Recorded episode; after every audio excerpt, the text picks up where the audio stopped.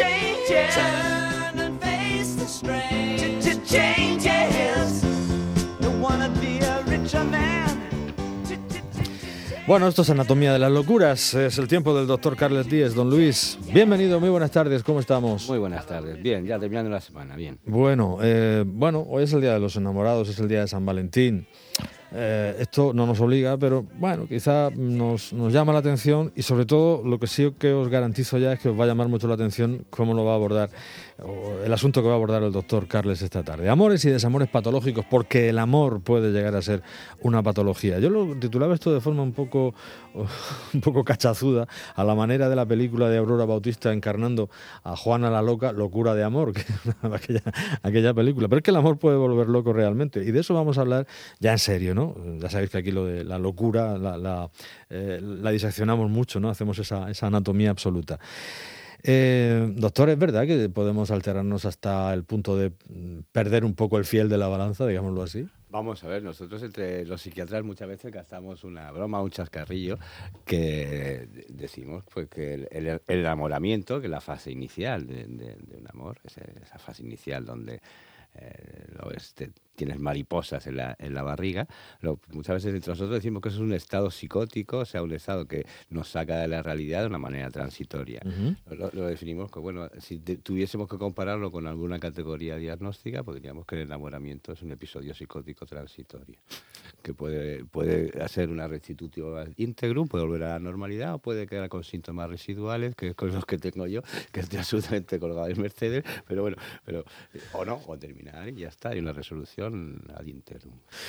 Eh, cabello que utilizamos. Pero sí, pero técnicamente si uno se para un poquito, pues a lo mejor sí que tiene cierta similitud ese periodo donde eh, depositas en la otra persona virtudes y cosas que no posees, sino que solamente están dentro de tu cabeza, donde eh, el mundo y el tiempo desaparece cuando, altera la temporalidad, alteras el tiempo. Bueno, el idioma, la lengua, que es sabia, como tú, lo, como tú bien sabes, eh, incorpora todo este tipo de, de, metáforas, todo este tipo uh -huh. de, de, de, formas de expresión que vienen incluso del, de, la copla, del, del cantar popular, del habla del pueblo.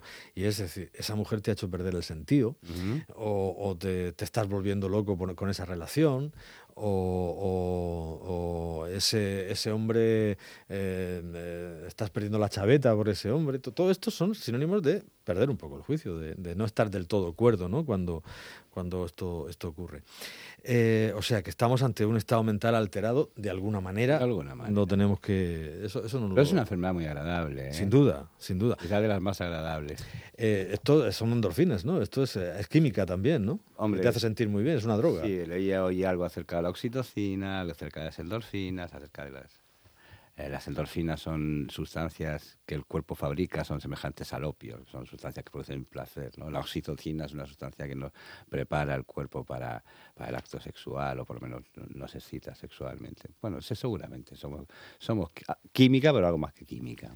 El, eh, el amor, el enamoramiento, te hace incluso te trastorna incluso la percepción, no ya de la persona amada, que es evidente, ahí está el refrán, vuelvo al refranero, aquello de el lunar y la verruga, que el lunar más bonito, pasan los años y te desenamoras, que verruga más fea. Pero tú, la percepción de tu propia persona, te ves más guapo, te ves más guapa, andas de otra manera, caminas con otra seguridad, incluso cambia tu actitud ante la vida, sí, tu personalidad. Te quedas encantado mirando a una esquina y sonriendo con esa cara boba. Como un idiota. Como un idiota. bueno, eh, pero todo no, todo, todo no es así, desgraciadamente. Hay, hay otras perversiones que vamos a, comentar, porque, por ejemplo, mm, hay gente que tiene eh, incapacidad de amar. Sí, y, le he puesto en primer lugar la incapacidad de amar porque probablemente sea la, la gente piensa que la patología más peligrosa de, dentro de la psiquiatría es la, esquizofrenia, los grupos de la psicosis, bajo mi punto de vista, son las psicopatías, el psicópata, el de ánimo frío de Kureneider, el antisocial, que es la clasificación más, más moderna. Es un sujeto que sencillamente es que es incapaz de, eh, generar relaciones de amor ni íntima, ni, ni de, amistad, ni familiares, ni nada parecido. Es un sujeto que eh, ve a los demás como objetos que están a su disposición. Mi deseo es la ley, usted no tiene ningún tipo de derecho, son sujetos fríos. Que conductualmente muchas veces parecen encantadores de, de- de serpientes, muy simpáticos, que te saben cazar muy bien cuál es tu punto débil, cuándo te tienen que cargar, no te tienen que cargar, pero que en el fondo te está instrumentalizando, te está utilizando como una cosa, como un bolígrafo, como algo que está a su servicio. Y si no es así, pues habitualmente pueden actuar con violencia, pueden actuar saltándose, no respetar ninguna norma, pueden actuar, de la manera más, más, más bárbara. O sea, probablemente dentro de las patologías que podríamos decir del desamor o de los malos amores, la peor sea la incapacidad de sentir este, este sentimiento hacia los demás. Eso es, eh, es una psicopatía tal cual, ¿no? es una de las características fundamentales, bajo mi punto de vista, la que define al, al- a la estructura psicopática, psicópata, al psicópata peligroso, al, asesino, al, al- al malo, al malo, a eso que cuando lo tienes eh, delante tuya no estás sintiendo ningún tipo de empatía, esta es un, un témpano de frío, de, de- de hielo, perdón, que, que en cualquier momento puede saltar. ¿Mm? Luego hay algo que no es tanto incapacidad, pero sí indiferencia ante el No es lo mismo la incapacidad, porque yo puedo tener capacidad, pero me da igual. Bueno, pues hay otro grupo de, de- de pacientes o diagnósticos donde el sujeto que sencillamente tiene un desinterés absoluto por las relaciones personales. No es que no sea capaz, sino que ni las busca, no se siente solo. Si le llegan bien y si no también, vive en su mundo interior, eh, no significa que esté enamorado de sí mismo, que sería otra posible categoría, sino que es un desinterés absoluto hacia la relación personal, hacia las relaciones humanas, las relaciones sexuales. O esos sujetos pues, que no tienen amigos o tienen uno o dos, son esos sujetos que bastante pasivos, muy callados, muy desapegados del mundo, con un gran mundo interior a lo mejor, pero que todo lo que tenga que ver con la relación eh, hacia afuera la tienen como, como mutilada. Que no es lo mismo que eh, una incapacidad, es un desinterés absoluto, la esquizoidía, el volverse hacia adentro, todo ronda en torno a mi pensamiento, a mi mundo interior y por lo tanto pues, lo, lo que pase fuera pues me da me da un poquito, un poquito igual, no, me da absolutamente igual. Sujetos que si empatizas con ellos, si eres capaz de romper esa barrera, pues ahí suelen ser todo lo contrario, muy cariñosos, suelen tener mucha carencia afectiva, pero carencia afectiva se tanto porque no, no la buscan y no saben buscarla. Mm, sujetos que al contrario que el psicópata producen cierta ternura, de ver esa imposibilidad de romper esa barrera hacia afuera. Pero si te acercas un poquito a ellos, pues ves que como todo ser humano, pues tiene esa necesidad de calor, de aproximación, de de sentido, comprendido, etcétera, etcétera. Eh, la esquizoidía, hemos dicho que se llama esto. Eh, y hay para todos eh, en la viña del Señor, todos me aman. Aquel que piensa que todo el mundo está enamorado o enamorado de él. Por cierto, fue una pregunta de, la, de, de una de las últimas oposiciones del Servicio Murciano de Salud, el síndrome de. El síndrome de Clerembault son pe- personas, son casos, lo digo con una sonrisa porque realmente la, la que lo pueda decir lo sufre mucho, pero el, que, el, que, el que está, el que lo escucha, pues realmente eh, tiene muchas de la sensación, sobre todo si no estás entrenado y no sabes que eso existe, esto pasa mucho con los, los médicos nobles y con los residentes, con, que son novatillos, que piensan que les está tomando el pelo, ¿no? Porque es, eh, son historias pues a lo varón de Munchausen, pero todo en relación con, con, con el amor, ¿no? Sexuales, el- todo. Claro, el, todo, el rey de. España, el, el jefe de la Mercedes, el deportista, todos están enamorados, Enamorados de- enamorados de, de esa persona, ¿no? Y, y las historias y cómo lo cómo lo pueden llegar a expresar, pues es, es realmente roca- rocambolesco, ¿no?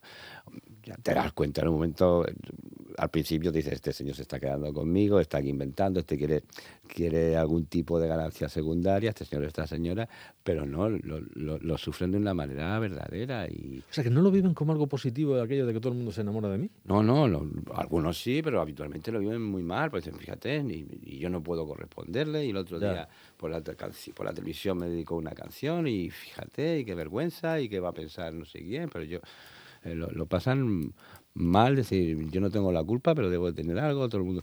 Y, y además no solamente, sino que se, hay una, toda una cohorte alrededor de, de sujetos famosos, no famosos, vecinos, gente que se encuentra por la calle, el conductor, con que le diga buenos días, ya, ya, ya está. Eh, y lo pasan mal, lo pasan mal en ese sentido. Mm. O no, o hay otros que lo viven muy, muy, muy bien. Y luego está el celoso, el, el- el posesivo. Claro, el- Esto, aquí, me había apuntado yo aquí al margen, eh, el, el- violento, incluso. La celotipia, la celotipia, los celos. Fíjate, eh, también venía yo cuando venía pensando en esto, venía pensando también en una canción de Lola y Manuela, de celosa, me gusta verte celosa porque eso es razón que me quiere, o eso significa que me quiere. No sé si conoces esa canción. Sí, sí.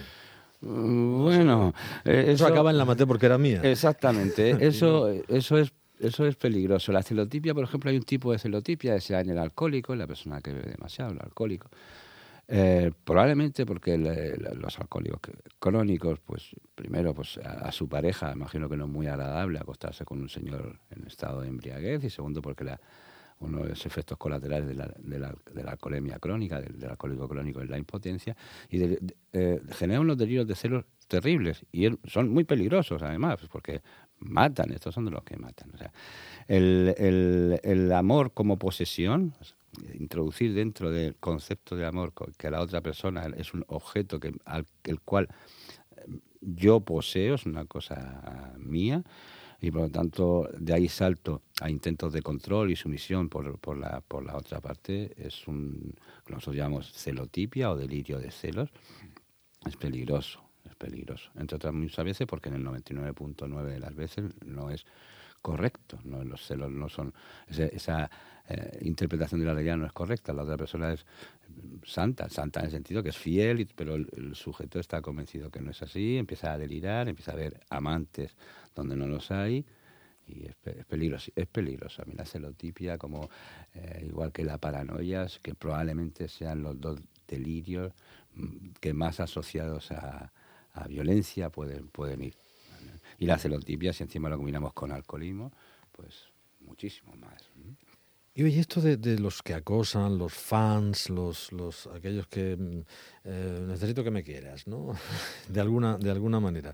Eh, esas eh, manifestaciones de fans llevadas a la histeria, que, que lloran, que al fin y al cabo es esto también, ¿no? Esto, esto cómo, cómo, ¿Cómo se llama? ¿Esto, ¿Esto de dónde viene? El, el, que, el fenómeno... Fenómeno, el- el- el- los acosadores, los fans, esa necesidad. Claro, eso- es una, es una necesidad de que no es posible si yo estoy haciendo todo por ti, te estoy escribiendo cartas, te sigo con Twitter, te voy a todos tus conciertos, a todos tus eventos, no es posible que usted esté enamorado de mí, es una reversión de la, de la, de la situación. O sea, lo que pasa en mi mente tiene que estar pasando en la tuya.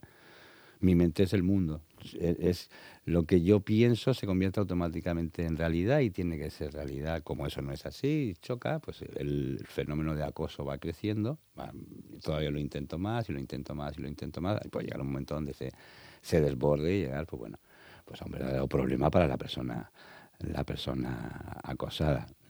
Yo no por presumir, voy a hablar de un caso personal. Una- hace tiempo pues, una- tuve un, un caso pues, de una eh, señora que pues, no paraba y no paraba y no Pero paraba. paciente tuya, o no, o, señora. conocida, vale, vale. Vamos a dejar, no os voy a Venga, decir vale, vale, vale, una no paraba y no paraba y no paraba y eso llegaba un momento donde iba a ser incómodo, incomodante, porque ¿y por qué no? Digo, mira, que, que, que ¿por qué no?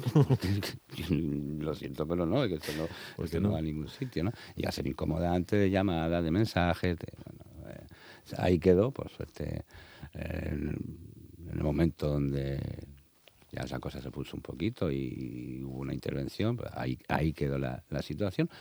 Y yo que soy un don nadie, pues tú imagínate en, en un famoso de verdad, una persona mediática, como se dice, pues... A lo Misery, la novela de Stephen King, o la película de. Camp, ¿no? Puede llegar a ser terrible. Eso, eso es eh, lo que yo siento, obligatoriamente lo tienes que sentir tú. Y todo esto me da la sensación, porque yo me pongo un poco en el, nos quedan 10 segundos, me pongo un poco en el papel y todos somos un poco, a veces incapaces de tener nuestro mundo y todos podemos ser un poco erotómanos en un momento de pensar, ah, pues, eh, me han dicho eh, alguna vez, todo esto puede ser transversal incluso. Pues claro, joroba. No hay, no hay una frontera, eh, vamos a ver, la frontera entre la salud mental y la, eh, y la locura no es, una, no es una línea, es un fractal, es borrosa. Me dejan más tranquilo. Yo al final me psicoanalizo aquí todas las tardes de este viernes con el doctor, me, me- me sale gratis y llego a mis conclusiones. Un sabio, el doctor Carles, Anatomía de las locuras, hoy amores y desamores patológicos, esa locura de amor en el día de San Valentín. Gracias, Luis, hasta la próxima. A vosotros, semana. un abrazo, hasta luego.